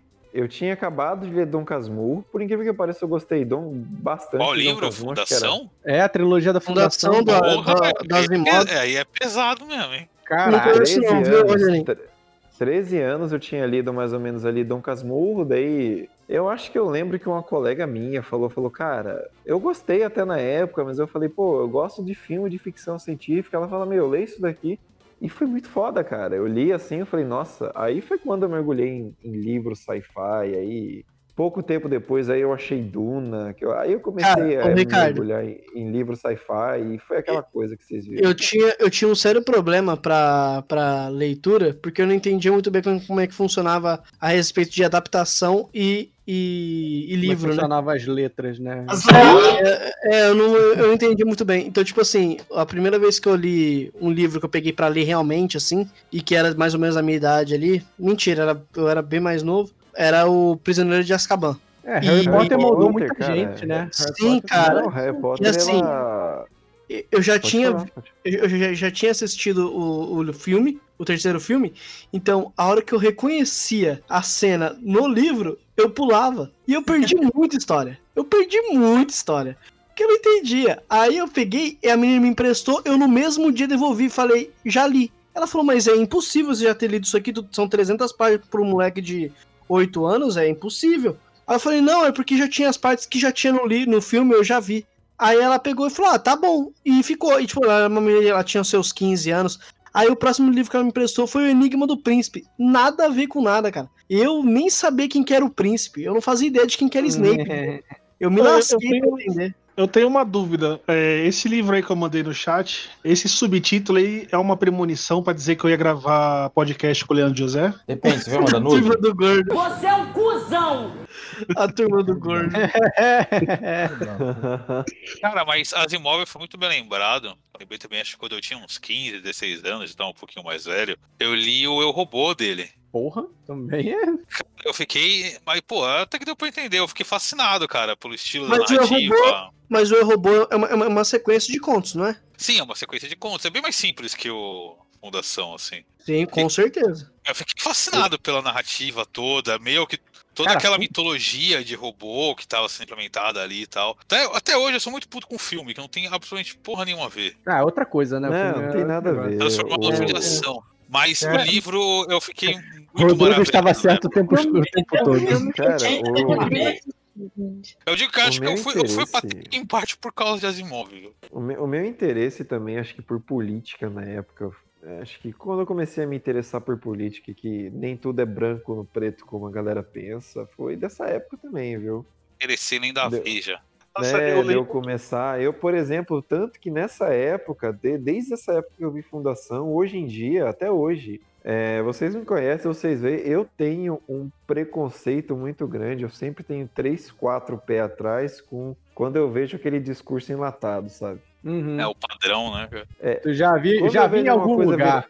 Quando eu vejo alguma coisa viralizando muito, assim, de uma maneira, eu vejo todo mundo compartilhando e eu vejo que todo mundo fala com aquela mesma argumentação, aquela mesma coisa. Quando eu vejo que a parada é muito enlatada, eu tenho, sei lá, 10 passos atrás. É, E é, vem dessa não- época também, cara. Vem, Não foi, vem não foi exatamente a tudo. mesma coisa, mas é, esse negócio de você contra o mundo, né? Contra a opinião do mundo. é, nessa época que eu comecei a ler, eu comecei a conversar bastante com pessoas que, que costumavam ler, né? É, isso aí foi tipo na sétima, oitava série. E, e enchiam o meu saco para ler Alibaba e os Códigos Ladrões. Eu não li só para não. Porque fiquei enchendo o saco. Eu, eu não li, eu peguei raiva do livro. Eu, tipo assim, eu vejo as histórias mais ou menos em cima do, do Aladdin, quando tinha alguma citação e tal, mas eu não li, mano, porque ficavam enchendo o saco pra me ler esse, e hoje eu só sei por cima a história, mas eu não vou ler. Só pra...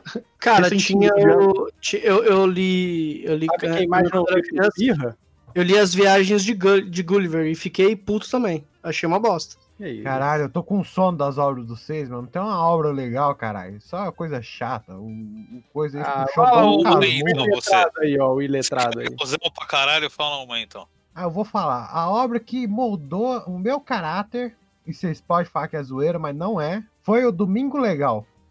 Apresentado pelo Gugu. Eu tô A falando- banheira do Gugu me mudou. Não, não, não, lá, não, não. Ó, Olha como vocês são, olha como vocês são. Não, não tô falando engraçado, tô falando sério mesmo. Aprendeu a bater punheta com. Né, olha, não, nada disso, nada Nossa, disso. Nessa época eu nem Sentiu- sabia o que, que era isso. Sentiu o comichão pela primeira vez. Nessa época eu nem sabia o que, que é isso. Olha como é que vocês são preconceituosos. Eu vou Você viu falar. o Sérgio Malandro lá? Não, não, eu vou falar do cara que arriscava a vida, a reputação e não tinha nada de ego em torno do entretenimento. O cara não caía. Marquito. Não, Não, é ca- o próprio Augusto Liberato. O cara É, que eu fiquei triste quando ele Necessita morreu. aí pra provar alguma coisa, né, gente? Olha como vocês são, velho. Vocês não, não, não admiram a obra. O cara, ele lutou contra a Vênus Platinada. Todo domingo ele fazia alguma coisa nova pro povo brasileiro. Eu não tinha DirecTV, vocês me desculpem, eu não tinha DirecTV, eu não via Cowboy Bebop na DirecTV. Então, toda semana do domingo, aquele dia de alegria, tinha o Gugu lá trazendo alguma coisa nova. Pô, ele botou fogo no próprio corpo pra fazer a gente rir. Não, não foi, não foi no próprio corpo, foi, no, Leandro, foi Leandro. túnel. Foi num Ah, túnel. pela- ah, você tá falando que aquilo não foi risco? Ele botou fogo nele, cara. Não, ele não botou nele, ele botou num túnel e Botou atravessou com aquela roupa nele. especial lá. É, Ele pegou ele, não fogo. foi, ele fez também aquele negócio de capotamento, não foi ele também? Ele, ele fez o Foi carro tudo. capotar. Ele, ele, ele dava a vida pelo entretenimento. É, deu, Cara, né? Literalmente. Acertou a quina do entretenimento. Nossa, que absurdo! Foi justamente por isso que ele contratou dois atores pra se passar por dois. Exa e ele caras tava da DC. errado? Ele vivia perigosamente. Cara. E aquele, dia, e aquele dia foi muito divertido. Ele fa- Sem o- falar, sem o- falar o que ele tinha. que ia dar tiro no Datena. Você tá, você tá, você tá Sem julgando falar, isso, Bruno? sem falar que ele tinha que, que ele tinha a melhor equipe de reportagem que existe, que é, que é o ET e o Rodolfo. Caralho, Ota- sim. Mano, ele descobriu Otávio Mesquita. Nossa, esse cara é um gênio. Eu Porra, gosto Mas o Otávio Mesquita era chato. Pô, legal Otávio. Mesquita é um Otávio Mesquita é tão chato que ele dá a volta. É um Eu negócio lembro, assim. eu lembro do dia que ele foi ac- acordar o Gil Gomes e o Gil Gomes dormia com uma pistola embaixo da. Caralho. Olha que coisa maravilhosa. O táxi do Gugu. Às vezes que o Gugu se vestiu de mendigo. Porra, o Gugu De humilhava quê? o Peraí, ele se vestiu de quê? Mindingo, mindingo, disse. Era o mandingo. Era o Não pode falar mandingo. nada, não, que o Soracaba fala mortandela. Então não- Ninguém pode me julgar nesse podcast. Ah, temos o não Pasquale, a estrela celeste da alfabetização. Ele não fazia blackface? Ele mas fazia blackface. não Não, mas nessa época né? podia, nessa época podia. Cara, cara, eu odeio tanto o Pasquale porque eu assistia na cultura, ou era futuro, acho que era cultura. Ou era Rede Vida, agora eu não lembro, mas acho que era, Era cultura. cultura, Era cultura, era que passava, que passava Ilíada e Odisseia em desenho, e aí o filho da puta do Pasquale era um programa antes, cara, e não acabava aquela merda. Ô, o, você, falou, você falou do. Qual que é o nome daquele professor? Não, foi, não era ele que ficava é, corrigindo o português no comercial do McDonald's? Ó, o Pasquale, Pasquale. Pasquale. Né? É, eu, num mesmo. cursinho, eu trabalhei num cursinho pré-vestibular ali na, na Estação da Luz. E ele con- contratou esse cara aí pra dar uma, uma palestrinha de português e tal. E aí ele começou a dar autógrafo, tá ligado? Aí eu peguei e falei assim: na época eu era muito louco pra entrar na USP, né? E aí estudando eu falei: Ô, vai- já que você vai, vai dar autógrafo, é, coloca aqui e tal no Assina minha caderno, dá um autógrafo assim, aqui. é, Assina minha para o- caceta para o aqui, ó. próximo- para o próximo. Para o próximo aluno da USP, ele falou: não sou pago pra isso. Não.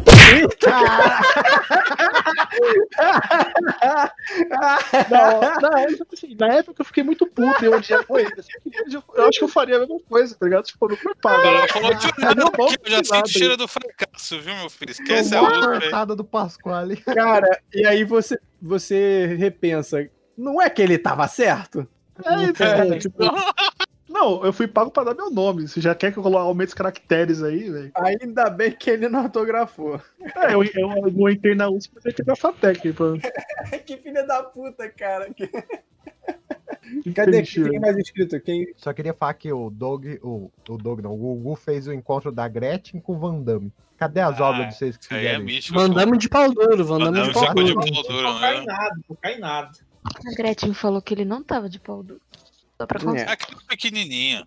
É o Van Damme, Van Damme ele sabia fazer espacato, não transar, não tava no contrato. Ele não é pago pra isso aí, eu, te- eu tenho muita saudade do, do Gugu e da época que a minha vida era feliz. Isso aí. Saudades domingo legal. Quem mais que tem na lista? Tempo, hein? Acho que era só isso. Bom, senhores, vamos às considerações finais. Ah, Chad, Tem o meu na lista, você pulou, hein, ó. É, eu não, nada pra mim também. Cadê o teu? peraí, peraí, Cadê peraí. Cara, Qual framework que você usa? Não, peraí, isso aqui não é não. Ah, já viu, sei. eu fui pegando, Ah. eu fui pegando cada um da lista e apagando os que já foram lidos. Não, eu lembro porque o meu não tá, porque eu pedi pra você liberar acesso, você não liberou. Eu, Nossa, eu então eu não Oh, baby, I don't É, understand eu- this. não postei nada. Eu, Aí, Ah, ma- manda aí então, Matheus. Manda aí então que eu vou ver agora. Vou liberar agora, hein? Engraçado, viu? Então, eu tenho. Caralho, quem é o cachorro que tá fungando aí? Edalmir tá, tá lustrando o microfone agora. Não, eu tô aqui. Eu tô aqui vendo o meu gato fazer gatice, mas Tá trocando isso, as correntes da moça no porão. Ah. Matheus, eu deletei o e-mail sem querer. Manda de novo depois lá. Caralho, que estrelinha. Ah, é... Tenho dois. O primeiro é um pouco na pegada do Leandro, que é um programa televisivo que ele me influenciou de uma maneira meio que. Eu acho que meio pavloviana. Olha só que chique, né? Pavloviana. Foi uma coisa meio de hábito, que foi o Telecurso 2000. Caralho, É. também assistia? Eu assistia pra caralho. Cara, então, não é que eu assistia, mas é que eu É. regulava o meu horário de sair de casa pelo Telecurso 2000. Pô, aí, aí né, fechamos. Eu achei que só eu era doente Então, nesse nível. Assim, E na além de... Exatamente. Além de eu aprender alguma coisa, né? Tipo, eu tomava café da manhã, né? Tomava meu todinho, botava meu uniformezinho da escola e tal, vendo o programa. Aí quando começava a música do Globo Rural, eu falava, putz, tem que sair. Caralho, então, igualzinho. então foi uma coisa meio de hábito, né? Assim, o, o telecurso me, me, me, me projetou, né? A ser um, uma, uma pessoa do, Verdade, com horário cara. regulado. Globo E aprendi a Rural coisa. era semanal, né? A gente aprendia a fazer cômoda. Pois é, cara, tinha umas coisas Eu interessantes. com assim. 10 anos aprendendo a fazer cômoda. Exatamente. Mas aí, o curso Tor- 2000 lembra muito aquele, aquele Instituto Universal Brasileiro, lembra? nossa, sim, Lembra? cara. Tinha isso nas molde. revistinhas, né? Tem muita revistinha, tinha propaganda dessa porra. Você recebe a- as aulas por correio. Olha que tecnologia. Você vai aprender a consertar um rádio. Meu pai comprou o- isso daí. Se fudeu. Porra, coitado.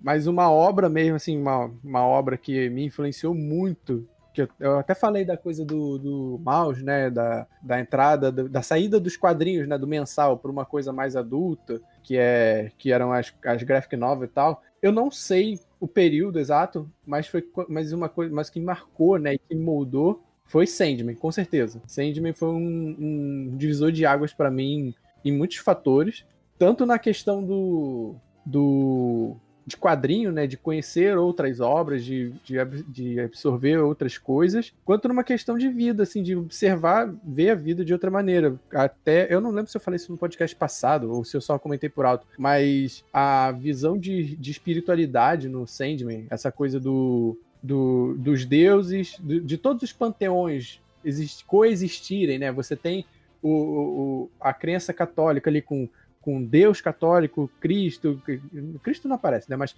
o diabo existe, os demônios, e existem deuses egípcios também, e existem os deuses chineses, o panteão nórdico, todos eles existem. Então, assim, meio que a fé- não existe uma única fé correta, não existe uma religião correta. O, o que existe mesmo são os perpétuos. Isso meio que moldou a minha visão quanto à crença, em geral, que me levou a conhecer outras coisas, né? Que me levou a conhecer o caoísmo, que me levou a conhecer o, o próprio budismo, enfim, uma questão de religião. É, É. por isso que eu digo que afetou, que, afetou, né, que me, me- que afetou minha vida, moldou minha vida nessa maneira de pensar o, a vida fora da, da- daquela obra, sabe? Cara, é- essas obras provocativas, elas, elas sempre têm um impacto bem foda, né, cara? Quando a gente. Essa, essa questão do ali, né? panteão do game, ele representa muito bem no Deus Americanos também, né? Eu cheguei a ler os Deus Americanos, eu, eu, eu conheci o Gaiman com o livro dos Deus Americanos. porque Caralho, eu você comprei. conheceu ele, mano? Eu ia falar Não, isso. Dividimos o Pegou na junto. mão dele? Você- Você pediu autógrafo pra ele e falou que não é. Ele não falou, não sou pago. Fizemos compra no Braz junto.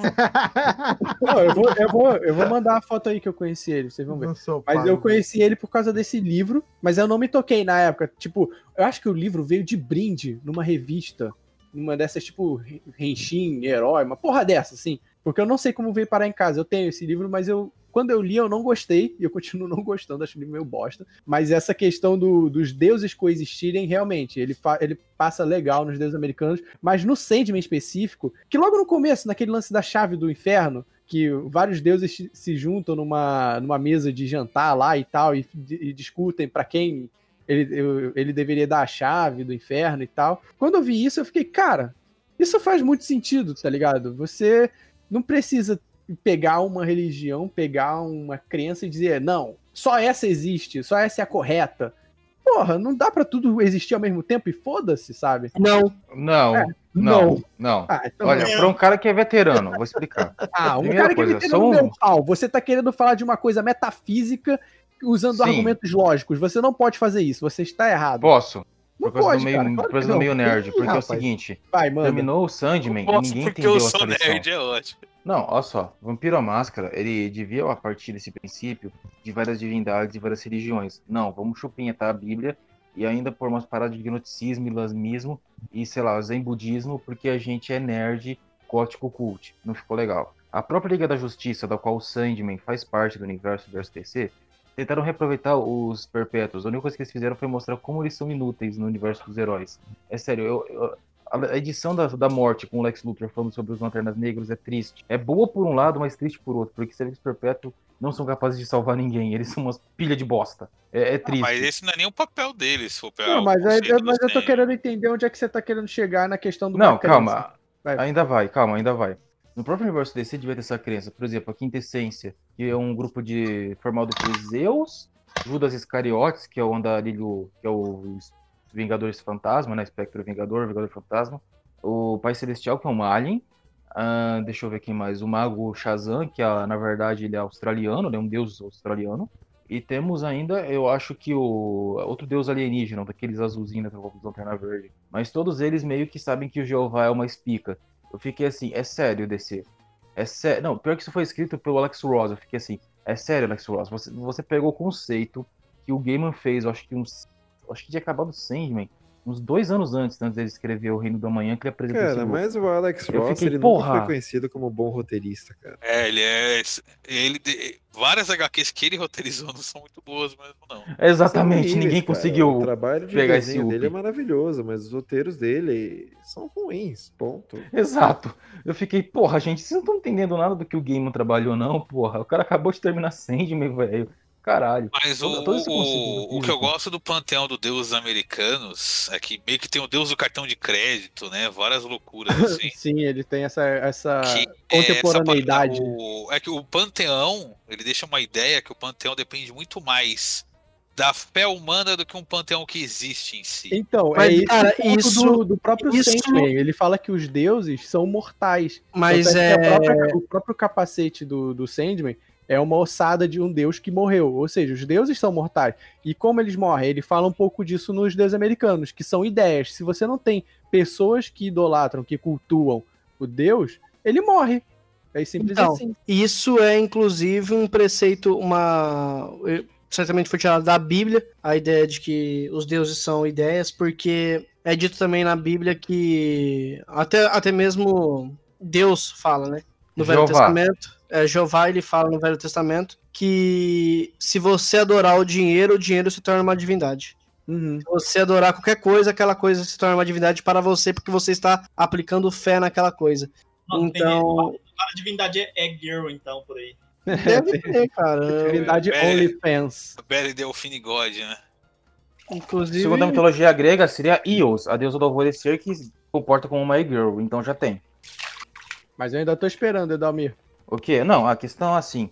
Eu fui ver, se você vê alguns animes que trabalham com essa temática, não só animes, cara, eu acho que. Não, teve um sim, acho que não era só Sakura Card Captors que tinha isso, todo o universo Clamp tinha esse conceito. Eu acho que Yu-Gi-Oh! também tinha um pouco desse conceito, que os deuses eram, na verdade, espíritos ou ideias humanas. Mas, de novo, Exódia, que é baseado em o mais forte. Eu fiquei, tá de sacanagem, velho. Isso foi escrito por, sei lá, um budista. O, acho que, não sei se é budista ou shintoísta, religião do criador de Yu-Gi-Oh! Mas, cara, eu não falei nada disso. Eu falei de que a ideia, a, con- a concepção do universo do Sandman é panteões divergentes. Universo podem- DC.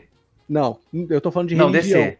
Eu tô falando Não, é que, é, que, é que o conceito do Sandman é o conceito do universo DC, na verdade. Não, cara, eu tô falando de uma leitura pessoal minha em relação à religiosidade, que ele trata, Ah, do- tá. ele trata na, na, na HQ, cara.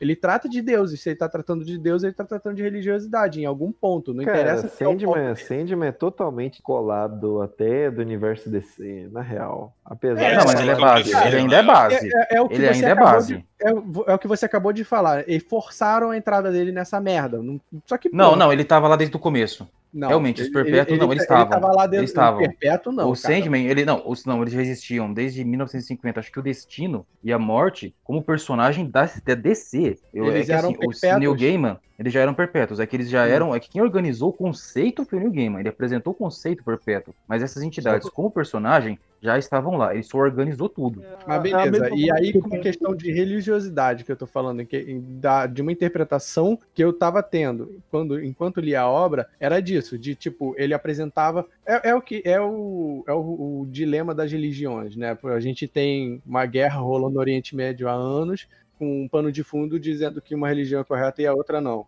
E aí Sendo você que Deus tem- é o mesmo. sendo que o Deus é o mesmo, mas independente disso, é por que, que elas não podem coexistir e as duas estarem certas? O Sandman mostra, as duas existem, as duas estão certas. E aí é esse o meu ponto. O- Eu o reconhecendo isso. Ah, fala. Posso só colocar também, não sei se deu pra entender. Eu acho que você não curtiu tanto. Pela explicação que você deu, você não curtiu tanto Deuses Americanos, porque eu acho que ele mostra muito a perspectiva é, humano deuses. E não, É, e não foi- tem de foi por você isso. tá pela perspectiva de uma entidade, né, cara? E Foi você tem isso. Tá mais isso. próximo dos deuses ali numa visão de uma pessoa que, tipo, é conhecida. Agora, no do, o do deuses americano é um ser humano que tá, tipo, aprendendo as coisas ali na marra. Sim, É, sim. foi sei. principalmente Mr. Douglas, mesmo. Mr. Douglas, tem alguma obra que você gostaria de adicionar aí à lista? Cara, assim, algo que hum, é, influenciou muito a minha vida desde criança foi De Volta para o Futuro, cara. Foi um negócio que me fez gostar de ciência, que me fez gostar de ficção científica. Ah, não, cara. De novo isso, porra? Isso é bingo da ideia errada, de volta pro futuro. Fe- Fez gostar de tudo assim relacionado a, a- a- viagem no tempo, ou dimensões paralelas, assim. É, e até hoje, cara, até hoje eu, eu, assim, eu, eu questiono muito, assim, nossa, será que a minha vida teria sido diferente se eu tivesse feito tal coisa em, em tal lugar? É, sabe, eu fico. Eu acho que isso é influência de volta, de volta para o futuro, sabe? E eu fico pensando assim também muito assim, eu sempre fico ali fazendo um link com, o com o passado, né? Que eu, é uma coisa que eu gosto, como de volta ao futuro é algo que eu gosto até hoje. Eu sempre penso no, no, no pequeno Douglas, assim, de, de 10, de uns 10 anos, né? Penso assim, será que, será que o Douglas de 10 anos ele, ele ia se se sentir orgulho do Douglas agora de 30 anos agora?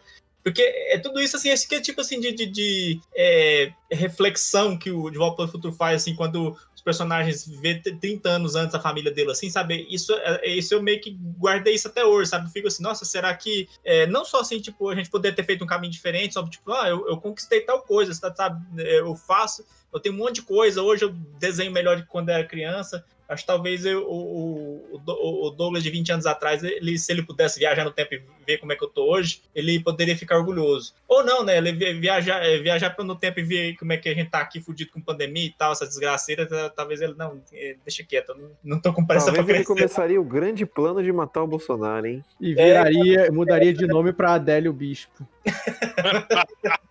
É, mas é é uma coisa interessante, cara, assim, tipo, eu, eu realmente é uma, é uma obra que mexe comigo muito, assim, acho que eu, eu- gostar de ciência, gostar de tudo de ficção, assim, é uma coisa que é muito por, por- graças a esse, a esse filme, e eu guardo ele com carinho até hoje, assim.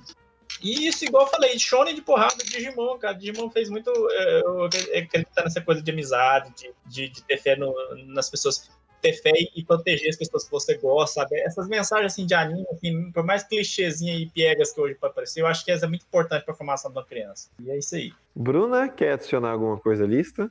Eu só queria adicionar um filme que eu acho muito interessante.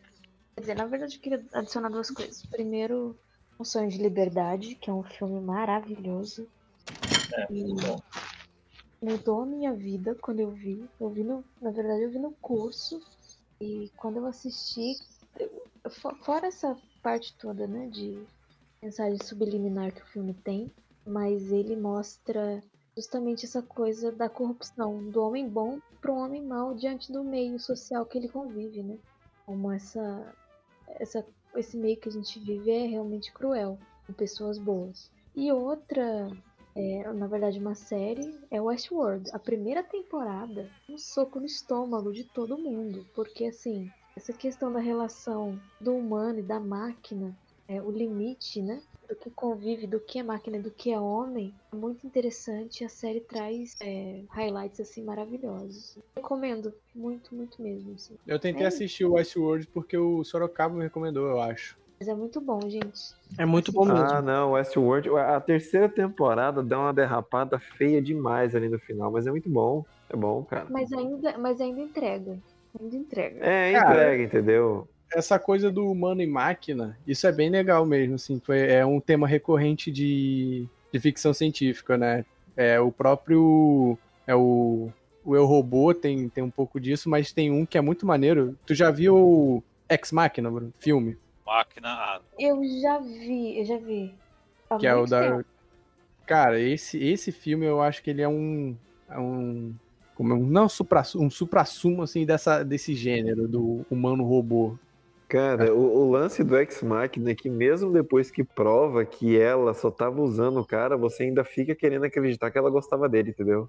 Pois é, cara. Esse esse filme assim, bate de longe naquele Her, que todo mundo pagou pau pra caralho. Foda-se Her. Ex Machina é muito melhor. Senhores, mais alguma coisa para adiantar? Podemos aí, então. que eu sou as lindo. con- Oi, pode falar. Desculpa aí, desculpa aí, Domir, pode falar. Não, não, consideração final, velho. A gente tem que dormir. É, então, porque daí eu vi que deu uma passadinha. Edson Shed, considerações. Considerações finais é hum, agradecer ao meu avô que tá me olhando e que graças a ele agora eu sou escritor e toda a glória a ele. é isso. Boa. Bruno Herrera. Eu quero um podcast pra falar de Terminator. Eu acho que ele merece. Eu acho que merece. Pô, merece, cara. Uma Os dois primeiros, né? que- É, usa, o resto esquece, mas assim, Depois só tragédia. só tragédia. Temos o Christian Bale, que o ponto alto desse filme foi ele rasgando no set. Ah, é que é esse filme que ele fica puto lá? É esse É filme, quarto Exterminador filme, né? 4, que o, a parte mais legal do filme é ele rasgando no set. Salvação. Douglas. Não, é isso mesmo, cara. É, é, tem muito filme assim. Esse, é, é, uma, se uma coisa diferente assim, do que eu tenho pra falar de todo mundo é que tipo, muita gente pegou a obra cult, a obra mais cabeça. Eu acho assim que dá, dá pra pegar, abstrair valor até dessas coisas assim divertidas e descompromissadas. Eu, eu quando criança, assisti muita coisa assim que eu. que era assim, era bobeira, era só coisa assim pra diversão mesmo e consegui ah, abstrair coisa boa, mensagens boas e é, inspiração várias coisas na minha vida. Cara, é, foi uma obra que eu até esqueci de falar, mas vou falar aqui usando 30 segundos. Foi um filme do Jim Carrey chamado Sim Senhor, que eu acho que tem uma lição tão foda naquele filme, cara. É bonitinho aquele filme. Que daí ele começa a falar sim pra tudo e ele começa a perceber o tanto de possibilidade a vida dele tem só por ele começar a aceitar as coisas, sabe? Só por ele começar a falar sim pras coisas. Tem a É cena da, comédia, da- pastelão, mas tem uma lição bem legal ali, sabe? Que a galera é, tem ignora. a cena da véia lá que pede ajuda pra ele, ele nunca ajuda. Aí Tem a ele. cena da e, e- e a vida dele muda completamente, ok. É um filme de comédia, tudo, Sim, galera. senhor, é excelente, realmente. E- Um, filme, um filme que eu gosto bastante é o é, Casal Improvável também. É muito, é muito bacana. Segue, segue essa linha, segue essa linha aí e é muito bom, velho. De possibilidades, né, cara? Às vezes a gente só sabe falar não, não, não, tenho medo, não, não quero fazer tal coisa. E, cara, às vezes só de você falar sim e testar, muita coisa muda, sabe? Enfim, Edalmir. Ah, cara, eu ia falar mais obras obscuras do mercado de quadrinhos chineses que marcaram a minha vida, mas elas envolvem assassinato em série, amigos sendo morto, não. traição. É, é o tipo de coisa que eu não quero deixar Calma, pesado. calma. Então, respirada aí. eu também podia citar algumas obras. Eu acho que boa parte do que saiu dos anos 90, né? Dos anos 90 para os 2000, eu acho que foi o maior período de experimentação da animação. Tivemos a Liga da Justiça Sem Limites, que foi super amigos vitaminados e muito bem feitos. Tivemos Buck, que trouxe todo tipo de loucura num pacote só, Dragon Ball também. Não sei o que dizer. Eu não sou um cara que é marcado assim, mas eu aprecio certos produtos da época que realmente eram impressionantes. Que mudaram, né? Leandro José. Podia até dar as minhas considerações aqui, mas eu não sou pago pra isso, então. Ok. Matheus. É. Os gibis acabaram quando fecharam a Vertigo. É, concordo. Rogerinho. Cara, eu queria agradecer muito ah, na época que passou de tarde The Evil Dead, que foi um filme assim, que ele é um filme que a primeira vez eu vi um filme tacando foda-se, você não se levando a sério, um cara perde o braço e coloca uma serra elétrica na, no lugar e sai matando todo mundo. Isso aí foi muito foda e eu, até hoje eu acho que filmes que não se levam a sério Tipo aquele coração de cavaleiros lá que no fim toca Queen. E foda-se, tá ligado? Porque sim. Isso toca. E É, a bagulho Ferreira, a é Ferreira tem o símbolo da Nike. O símbolo da Nike é a A armadura tem o símbolo da Nike. É, porque foda-se? E eu, eu acho muito foda Melhor isso. filme do Hit Ledger. De Eu achei que você ia agrade... eu achei que você ia agradecer o professor Pasquale, mas tudo bem. É, obrigado, professor Pascoal, por me fazer desistir do meu sonho. É isso aí. E Godoy? Cara, citar uma última obra rapidinho, como eu gosto de filme triste e tragédia, é O Túmulo dos Vagalumes, Credo, não. que é Rotário no Haka, né? Como Que é- chorar pessoas pela primeira vez, né? Chorar pela posição fetal, assim. É, é um pouco da linha do mouse, assim, né? Que Não é, não. tem um pouco do. Calma. Que na época, principalmente que ele foi lançado, tinha muito de se romantizar essa época da guerra, né? Exato. E o túmulo dos vagalumes é o soco na cara, né? Não tem romantização nenhuma do período, Não. das vítimas, tudo mais. Não, não, essa- não. Dos japoneses. Dos japoneses. Se botar pra um chinês ou um coreano, eles vão dar risada. Calma, Dalmir. Calma. É, mais ou menos isso mesmo. que é- Ah, sim, é. Também tem na o Coreia lá, que é o lado chinês da parada, né? Nossa, alguém dropou. Avisou que tava, já tá cansado disso aí. E também o Túmulo dos Vagalumes é um dos responsáveis pelo meu gosto de filme triste, essas coisas todas. Bom, é isso aí, galera. Terminamos aí mais um podcast filosófico, veja só. Então, esse é o Ideia Errada. Nos vemos em breve.